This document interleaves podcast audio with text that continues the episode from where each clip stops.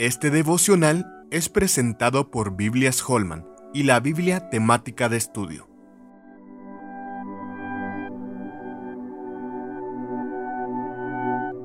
Un solo pacto.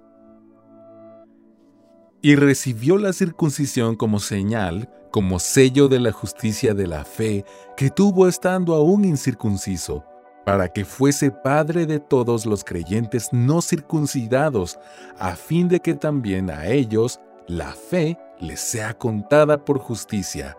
Romanos 4:11 Pablo usa en Romanos 4 del 9 al 12 la cronología de la vida de Abraham para probar su argumento.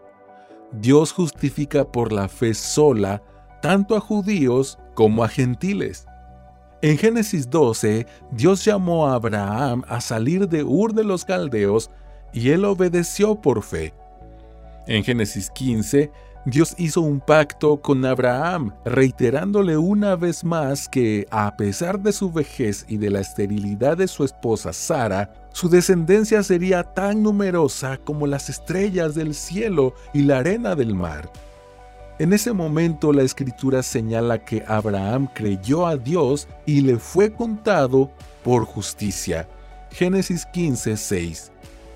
Unos 14 años más tarde, en Génesis 17, Dios le dio la circuncisión como señal del pacto que hizo con él y que distinguiría a su descendencia física como parte de su pueblo.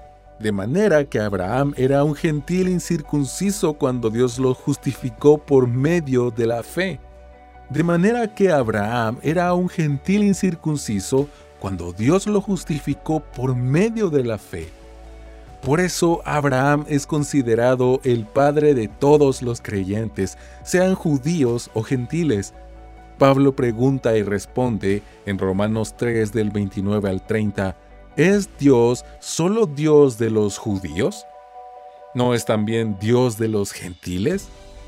Ciertamente también de los gentiles, porque Dios es uno, y Él justificará por la fe a los de la circuncisión y por medio de la fe a los de la incircuncisión.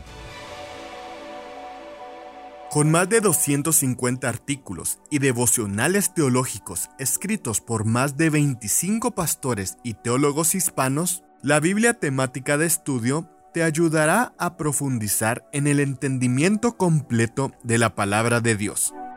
Conoce más en www.bibliatemática.com.